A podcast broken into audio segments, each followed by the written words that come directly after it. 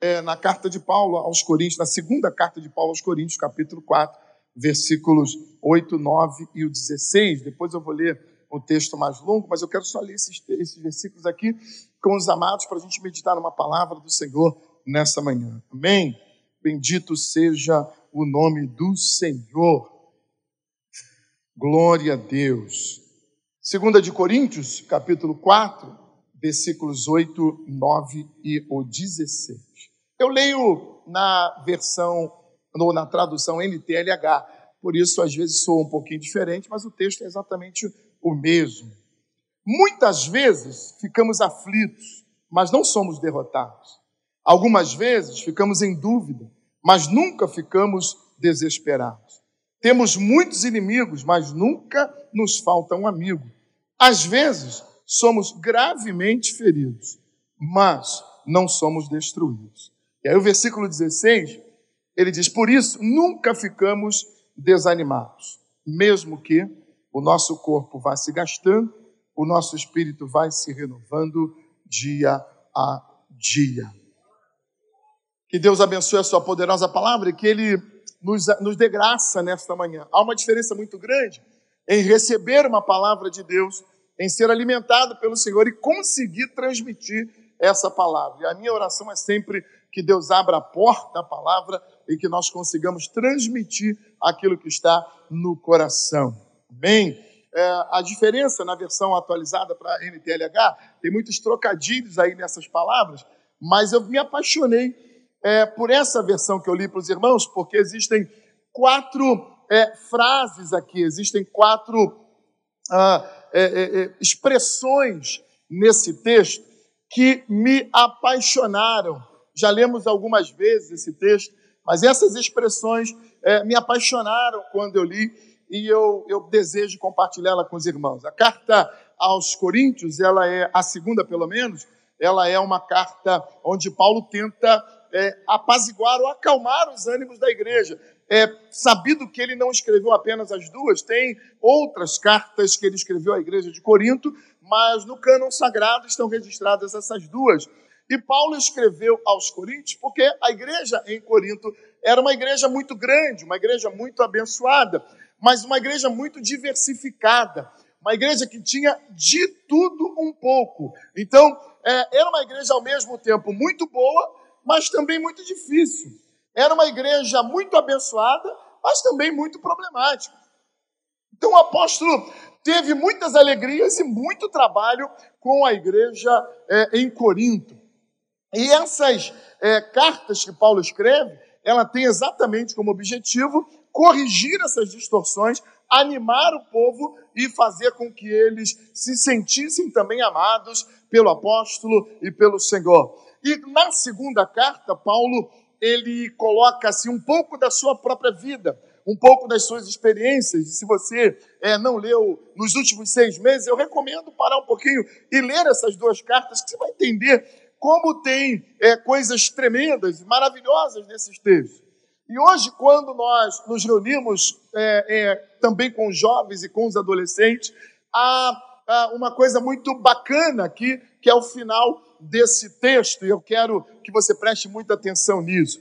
Eu tenho uma mania, eu não sei se é um tique isso, se é um toque, eu não sei exatamente o que é. Eu não consigo pregar sozinho, e, e eu, eu fico muito agoniado quando eu, eu falo e os irmãos não, não participam. Então, me permitam, por favor. É, eu demoro muito a vir em Copacabana, então dá para os irmãos me suportarem é, por uma horinha só. E os irmãos vão ver que eu sou um pouco chato, mas se os irmãos participarem comigo, vai rapidinho. Aí a pregação acaba rápido e nós vamos para casa almoçar assim que acabar o culto. Amém? Eu sempre peço para você repetir alguma coisa. Antes, eu pedia para você falar para o irmão, pedia para você cutucar ele, pedia para você olhar nos olhos dele e, e botar o dedo em risco. Hoje não dá mais para fazer isso. Então a gente vai só repetindo. Amém, queridos?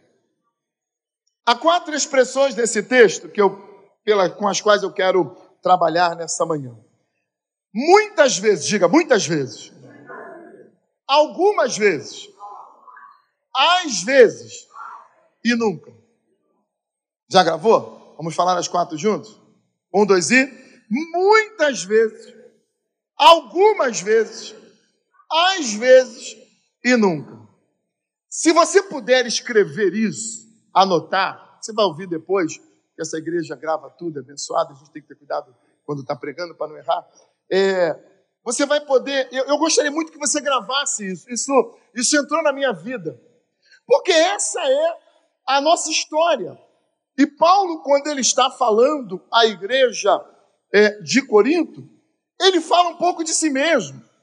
Ele diz, gente, quando você lê o capítulo 4, logo lá no primeiro versículo, ele diz assim: Deus, na sua misericórdia, nos deu essa tarefa.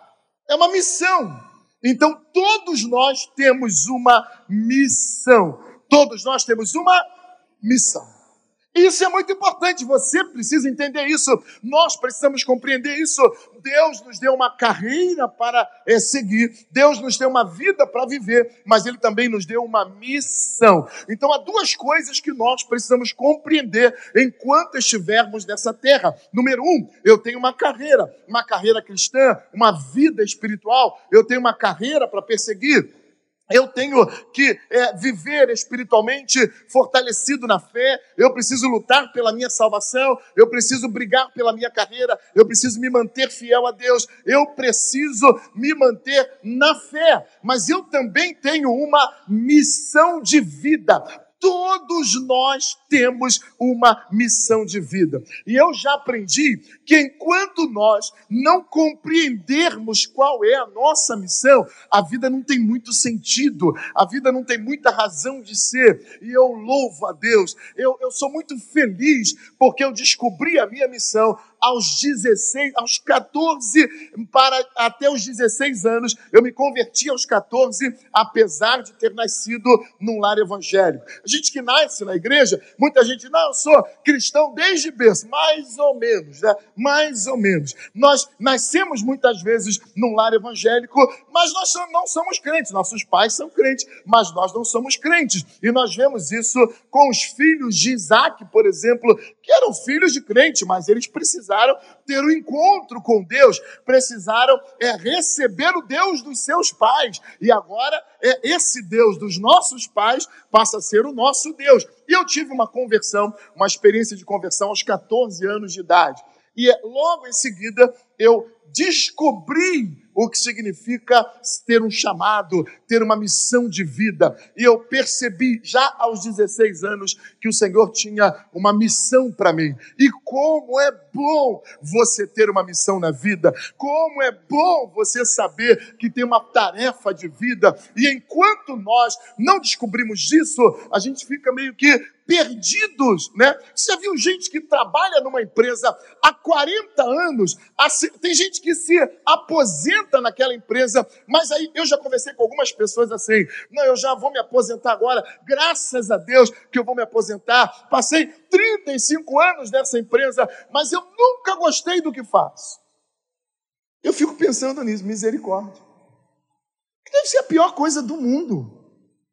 Você trabalhar numa área que você não gosta. E tem gente que trabalha, sabe por quê? Porque depende do dinheiro.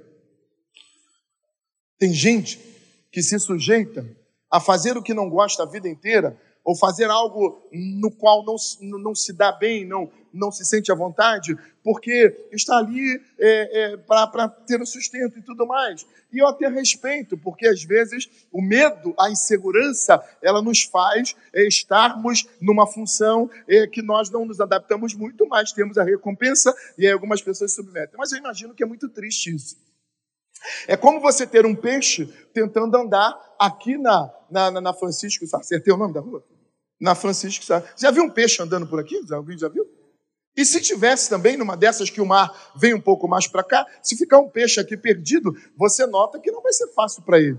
É como você ver um pássaro, é, tipo uma, uma andorinha ou um, um, um, qualquer outro pássaro, uma pomba, por exemplo, mergulhando no mar e querendo viver lá dentro do mar. É, é, não, não, não cabe, é difícil. Então nós precisamos estar onde nos sentimos bem, onde nos sentimos felizes. Você já viu gente que acorda de manhã e domingo à noite ela vem para o culto e ela fala assim: Ah, pastor, tem que ir embora, eu tenho que dormir, que amanhã começa aquela batalha toda de novo.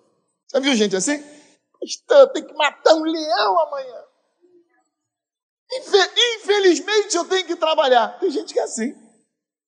Isso se torna um peso. Porque quando eu faço uma coisa que eu não gosto, é pesado, é ruim. Ah, mas quando nós encontramos o nosso caminho, você não sabe o que é mais feliz, o que é ser mais feliz do que um pássaro quando ele está voando, um peixe quando está nadando, e nós quando encontramos a nossa missão de vida, quando encontramos o lugar que Deus reservou para nós, quando nós encontramos o lugar que nos faz feliz, a segunda-feira é um dos melhores dias da semana, porque nós recomeçamos as nossas atividades fazendo aquilo que gostamos. Ah, meu irmão, eu me sinto muito feliz feliz. E eu me sinto muito feliz com o microfone na mão. Eu amo estar na casa de Deus. Eu amo ter o microfone na mão. E se me der o microfone, eu vou ficar aqui se os irmãos deixarem a tarde inteira. Porque eu, eu, sinto que a minha vida, a minha tarefa, a minha missão inclui um microfone. E você precisa encontrar a sua vida, a sua missão de vida. E hoje, quando nós falamos para jovens e para adolescentes, isso é extremamente importante. Ganhar dinheiro é muito bom. Ficar famoso é muito bom. Mas fazer o que gosta é muito melhor. E mais do que isso, fazer aquilo que Deus nos chamou para fazer é extraordinário. E Paulo começa esse capítulo dizendo: Deus, na sua misericórdia, nos deu uma tarefa, nos deu uma missão. Então, fazer a sua missão, fazer a sua tarefa, não tem preço, não tem nada que seja melhor do que isso. E Paulo diz isso para os irmãos em Corinto: olha, eu me sinto muito abençoado, eu me sinto muito feliz, eu me sinto muito alegre. Sabe por quê? Porque eu estou fazendo aquilo que Deus me chamou para fazer. E aqui eu me sinto uma pessoa extremamente feliz mas não é fácil. E é disso que Paulo está falando. Porque às vezes nós imaginamos que porque encontramos a nossa missão, encontramos o nosso lugar, encontramos a nossa área de atuação, achamos que vai ser tudo muito fácil e não é. E aí, é, é, quando eu leio esse texto, nessa versão que eu li com os irmãos, que é a MTLH, o, o tradutor colocou as quatro expressões que me apaixonaram. E ele faz as expressões assim da maior intensidade para menor. Você lembra quais são as expressões? Número um Muitas vezes, diga comigo, um, dois e. Muitas vezes. Muita gente, muitas vezes é quanto, gente? Muito. Muitas vezes. Muitas vezes. É quase todo dia, sim ou não? Muitas vezes. Muitas vezes na semana é o quê? Três dias, de quatro dias para lá, que é a maioria. Se for muitas vezes, uma semana de sete, pelo menos quatro. Muitas vezes o quê? Somos afligidos. Aflitos. Muitas vezes. Aí nós começamos a entender que a vida não é fácil para ninguém. Dá para você gritar para esse irmão que está perto de você que ele, ele não sabia disso. Ele chegou aqui hoje achando que a, a vida era facinha, facinha. Mas grita assim para ele dizer assim: ó, a vida não é fácil para ninguém, meu irmão. Não, para ninguém. E o fato de eu e você sermos de Deus não facilita a vida, porque nós temos muitas aflições. Muitas vezes somos aflitos. Ah, mas eu sou de Deus, o que que tem? Ah, mas eu, eu tenho Jesus, o que que tem? Muitas vezes aflitos.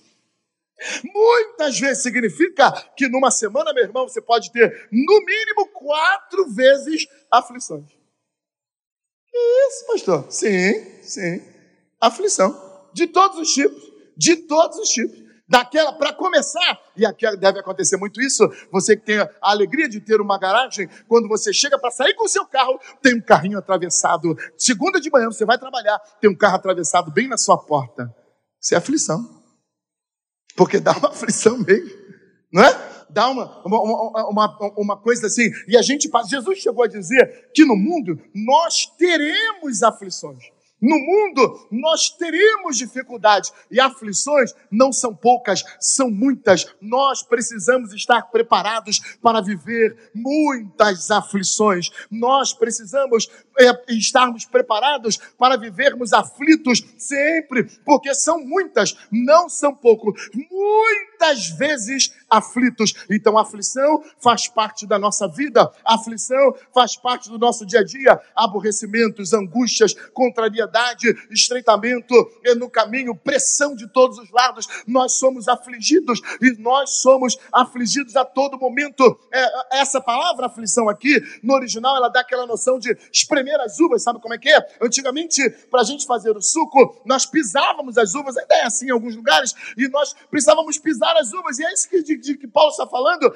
Parece que nós somos apertados todos os dias, somos pisados todos os dias, mas a aflição, ela nos faz dar o melhor de nós, as nossas aflições. Paulo diz isso escrevendo aos Romanos, que elas vão produzir em nós coisas melhores. Então, ser aflitos, viver aflitos, faz parte do nosso dia a dia, e se nós soubermos viver isso, nós seremos melhores. Mas Paulo diz assim: ó, muitas vezes nós somos afligidos, aflitos sim, mas não somos derrotados. Essa é a vantagem. Nós somos de Jesus. Ser de Deus não significa não ter aflição. Nós teremos aflições sim, e elas são muitas, mas nós não seremos derrotados em meio a essas aflições. Oh, aleluias! Qual é a mesma primeira expressão? Muitas vezes.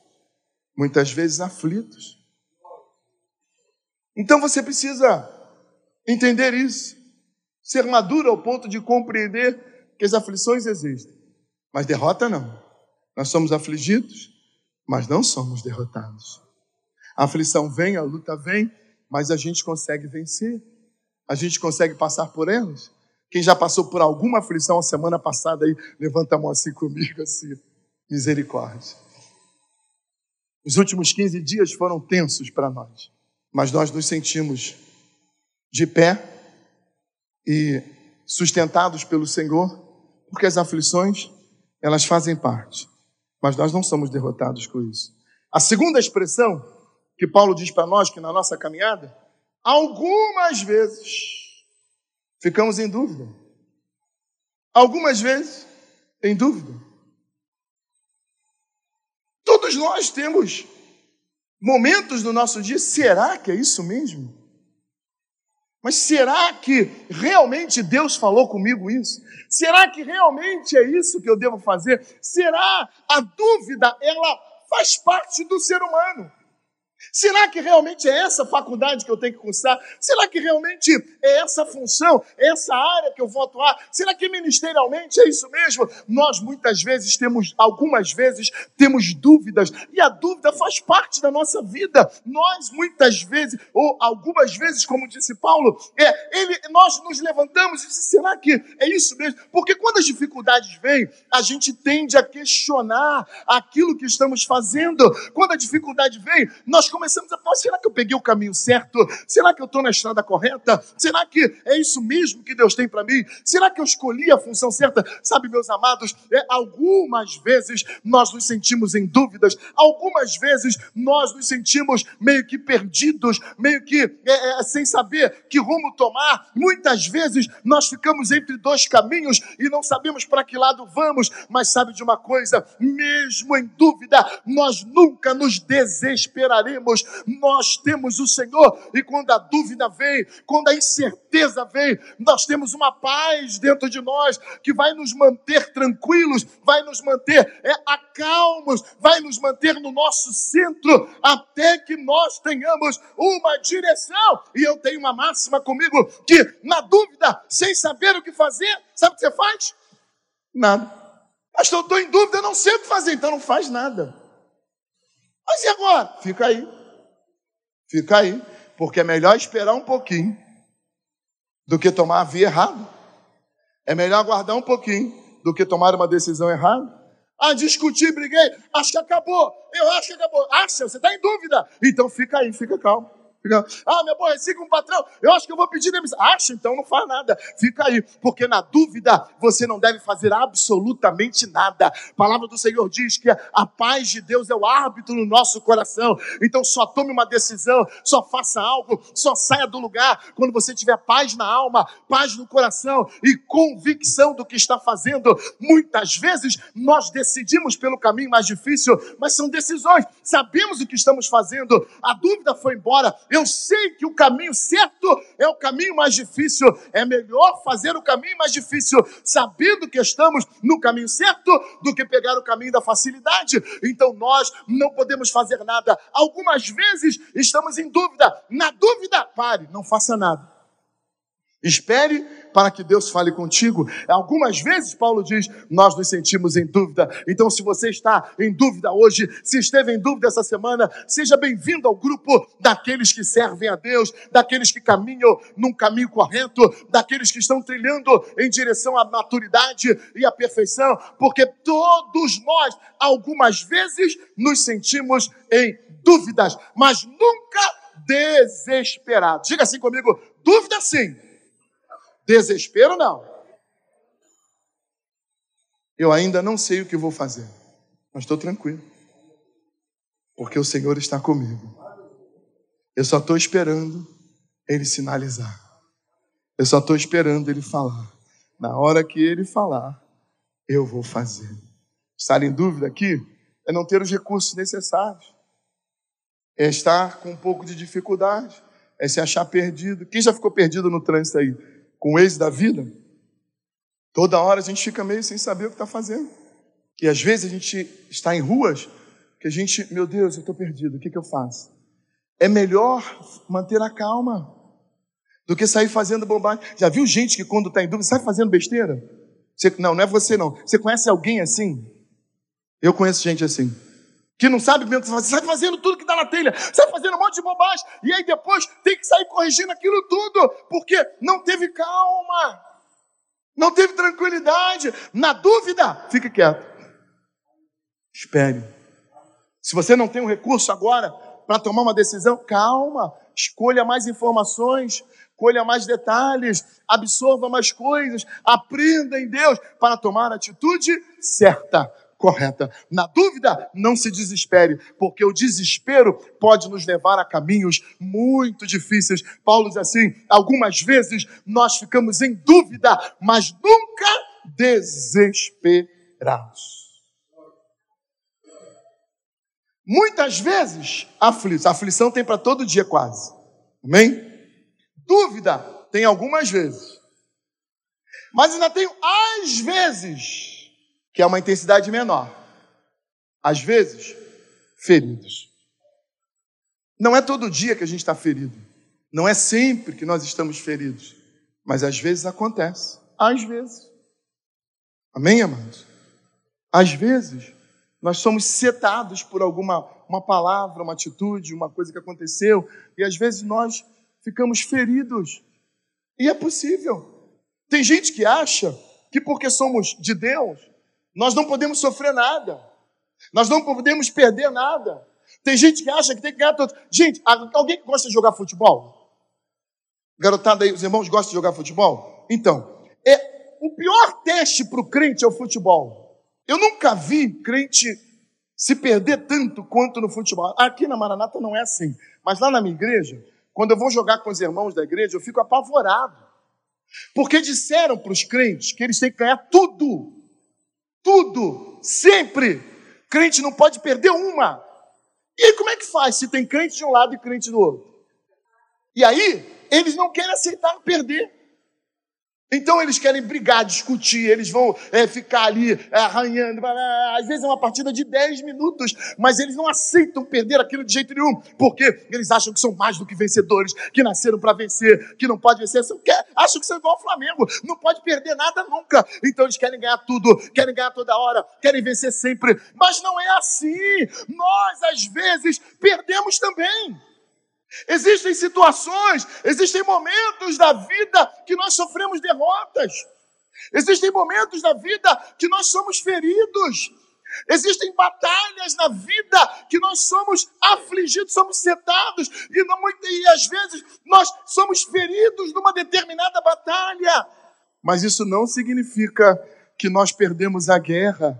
As batalhas, elas são diárias, as batalhas acontecem, nós vencemos muitas batalhas, mas algumas nós perdemos, e não é o fato de perder ou ser ferido numa batalha que significa que nós perdemos a guerra. É possível, de vez em quando, perdermos uma ou outra batalha, é possível sermos feridos de vez em quando, mas isso não significa que nós estamos destruídos, isso não significa que nós estamos acabados. Tem gente que é melodramático, já viu gente assim? O garoto tá namorando, a menina é bonita, ele tá todo feliz e de repente ela manda um recado para ele e diz assim: "Filho, eu gosto muito de você". Eu, eu, eu odiava isso. Você é uma pessoa legal, você é uma pessoa bacana. Eu acho você muito inteligente. Quando começa assim vai dar ruim isso. Aí você é uma pessoa legal, mas eu queria dar um tempo.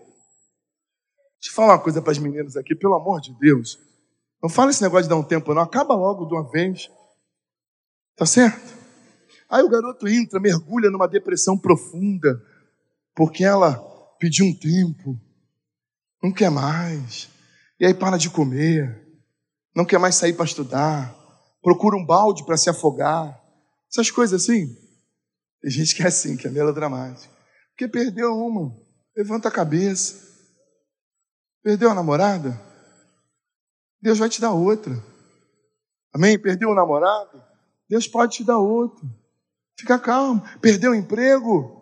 Deus pode te dar outro. Sabe por que eu já aprendi que quem fecha a porta é Deus? Quem abre a porta é o Senhor. Ele diz assim: eu abro e ninguém fecha, eu fecho e ninguém abre. É Deus que faz isso. Sabe, nós não entendemos, às vezes nós nos sentimos feridos em algumas situações, nós nos sentimos arrasados numa situação, nós nos sentimos completamente de derrotados numa determinada situação, mas é Deus caminhando, é Deus agindo, é Deus fazendo. E ele disse assim: ó, quando eu abro, ninguém fecha, mas quando eu fecho, ninguém abre. Aí a gente só lia essa parte, mas tem o resto do texto que nós não lemos. Aí que ele fala assim: porém, diante de ti, eis que eu coloquei uma porta aberta aberta diante de ti.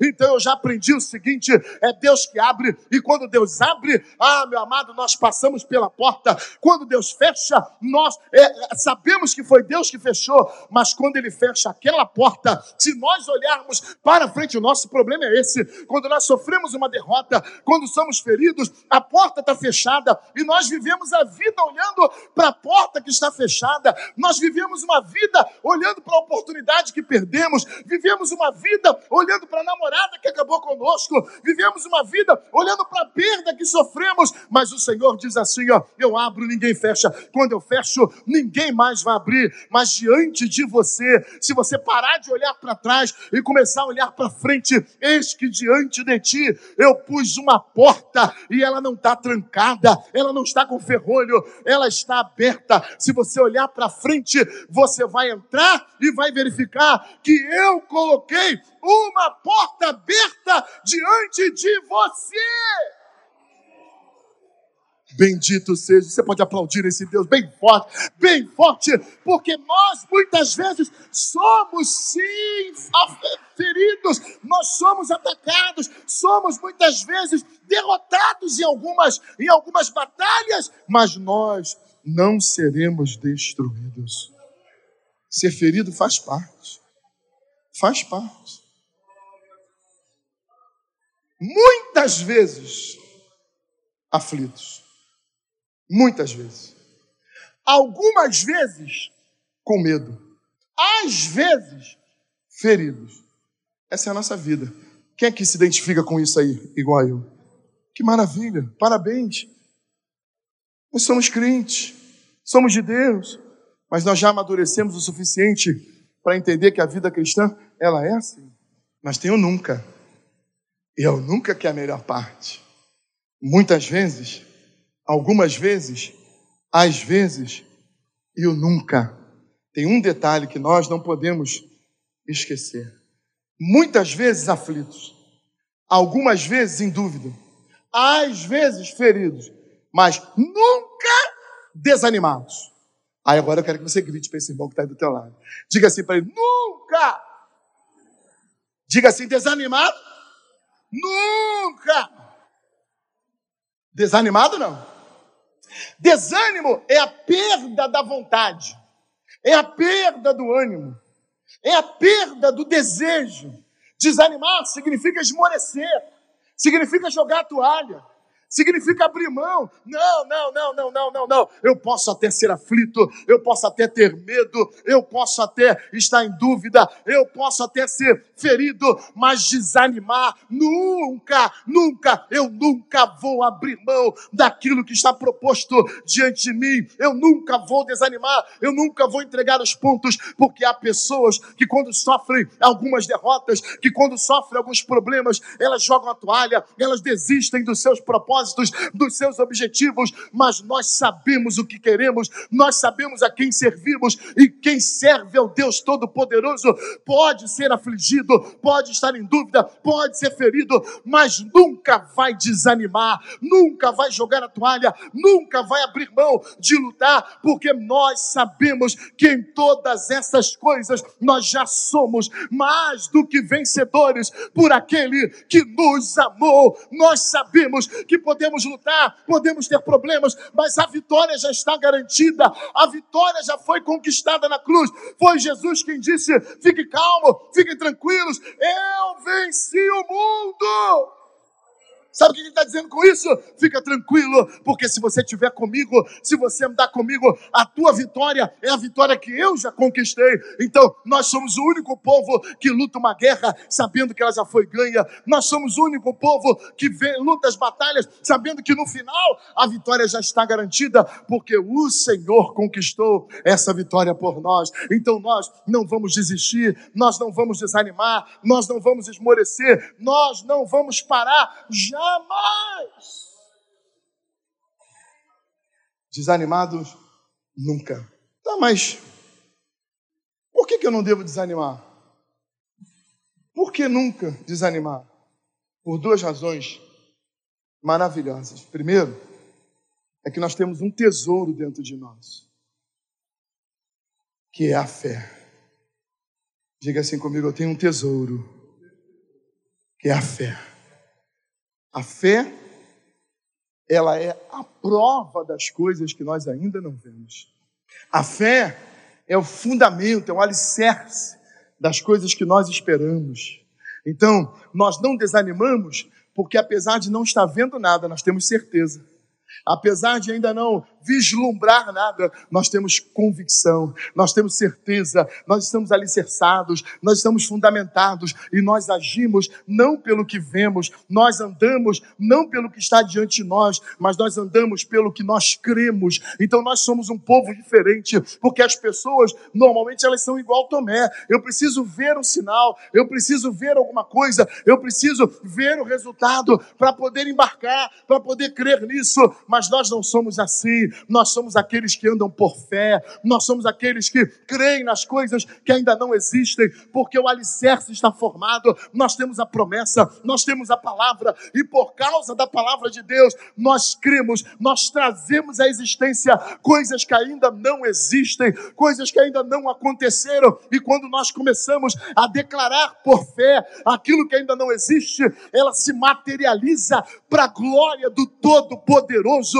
Ah, irmãos, e nós temos vivido dias assim, em que nós olhamos, não há nada, não tem coisa alguma, não há nenhuma perspectiva, mas você começa a declarar a palavra, você começa a ministrar a palavra, você começa a profetizar a palavra, e quando você menos espera, o que não existe passa a existir, o que não existia vem à tona, surge, porque nós não andamos pelo que vemos, nós andamos pela fé. Nós somos da fé. E os que são da fé não retrocedem, disse o apóstolo. Os que são da fé não voltam atrás, porque nós olhamos, já sofremos muito, já tivemos muitos embates, nós já fomos muito afligidos, nós já estivemos em dúvida algumas vezes, nós já fomos feridos em algumas situações, mas nós olhamos para frente e diante de nós há um propósito, diante de nós há uma esperança e nós não desistiremos, porque temos a fé. E a segunda razão pela qual nós nunca desistiremos ou não desanimaremos é porque nós temos uma tarefa, nós temos uma missão. E é essa missão que não vai deixar a gente desistir. Enquanto nós não terminarmos a nossa tarefa, nós não desistiremos. O apóstolo Paulo, ele fala sobre isso no versículo primeiro que nós lemos e também no 16. No versículo primeiro ele diz: Deus, na sua misericórdia, nos deu uma ou essa tarefa, essa missão, esse propósito. E é por isso que nunca ficamos desanimados. Por que, que nós não desanimamos nunca? Porque eu sei onde eu tenho que chegar.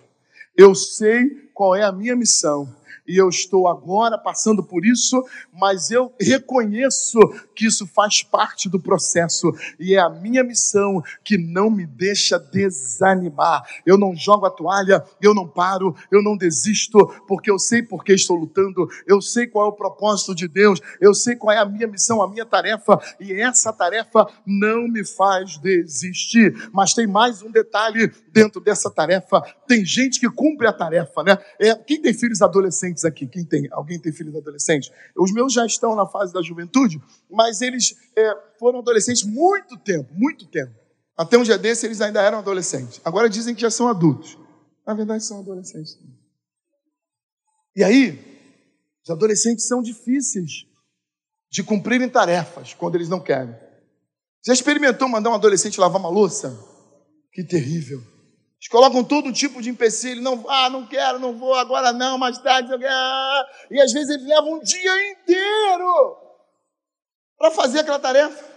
E aí você vai lá toda hora na cozinha, e aí você ainda não lavou essa louça, né? Você não, vou lavar, mãe, vou lavar, pai, calma aí, ah, que chato, ah, que não sei o quê, ah, que não sei o que lá. E, eles, e aí tem uma hora que você se enche e fala assim, você vai lavar agora. Aí eles começam a lavar a louça. Olha o copo. E a torneira aberta. E a reclamação. E por que, eu tenho que ficar lavando essa louça? Ó, a vida, ó, céus, ó, azar. Ai, que triste, ninguém me ama, ninguém me quer. Tá? Já viu gente assim que vive resmungando a vida toda? Vai fazer a tarefa, mas faz com a má vontade. Não sei se já aconteceu contigo, quando acaba de lavar, lá em casa eu tenho essa mania, acabou de lavar o copo, eu pego o copo e falo assim, não tá bom. Aí eu pego tudo de novo, boto dentro da pia. Está cheirando esse copo. Tem que lavar tudo de novo. Tem gente que até faz a missão. Tem gente que até faz a tarefa. Mas é uma má vontade. É um, uma coisa arrastada. É aquela coisa da obrigação, sabe como é que é? Tem gente que faz, mas não tem prazer no que faz. Tem gente que faz, mas não não está feliz com o que está fazendo. Deixa eu falar uma coisa para você. Isso para o patrão que vai pagar no final do mês, ele não quer saber se você está feliz ou está triste. Fez a tarefa, ele vai te pagar no final do mês, ponto final. Mas para o nosso Deus, hum, porque Deus não, Deus não paga quem faz com má vontade. Deus não paga quem faz de qualquer jeito. Deus não paga quem faz pela obrigação, Ele não paga.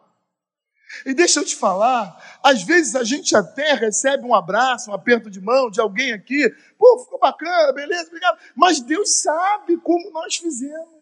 Deus sabe qual foi a motivação que nos levou a fazer. Então, deixa eu te falar uma coisa: se for de má vontade, se for só na obrigação, se for só na imposição, pode servir para a gente aqui, porque nós não vemos o coração, então a gente só vê o trabalho pronto. E quando a gente vê o trabalho pronto, a gente diz valeu, obrigado aí, Deus te abençoe e tal. Mas Deus está vendo a motivação, Deus vai por dentro, Deus olha por que, que você está aqui, Deus olha quais são as razões do teu coração para estar aqui hoje. E aí, os meus operadores lá do áudio, eles são obrigados a virem, né? Porque se o pessoal do áudio não vier, aí não tem culto, então eles têm que vir. Aí o cara acorda de manhã, perdão, meus amados, eu sei que vocês vocês não são assim. É só na minha igreja que acontece isso.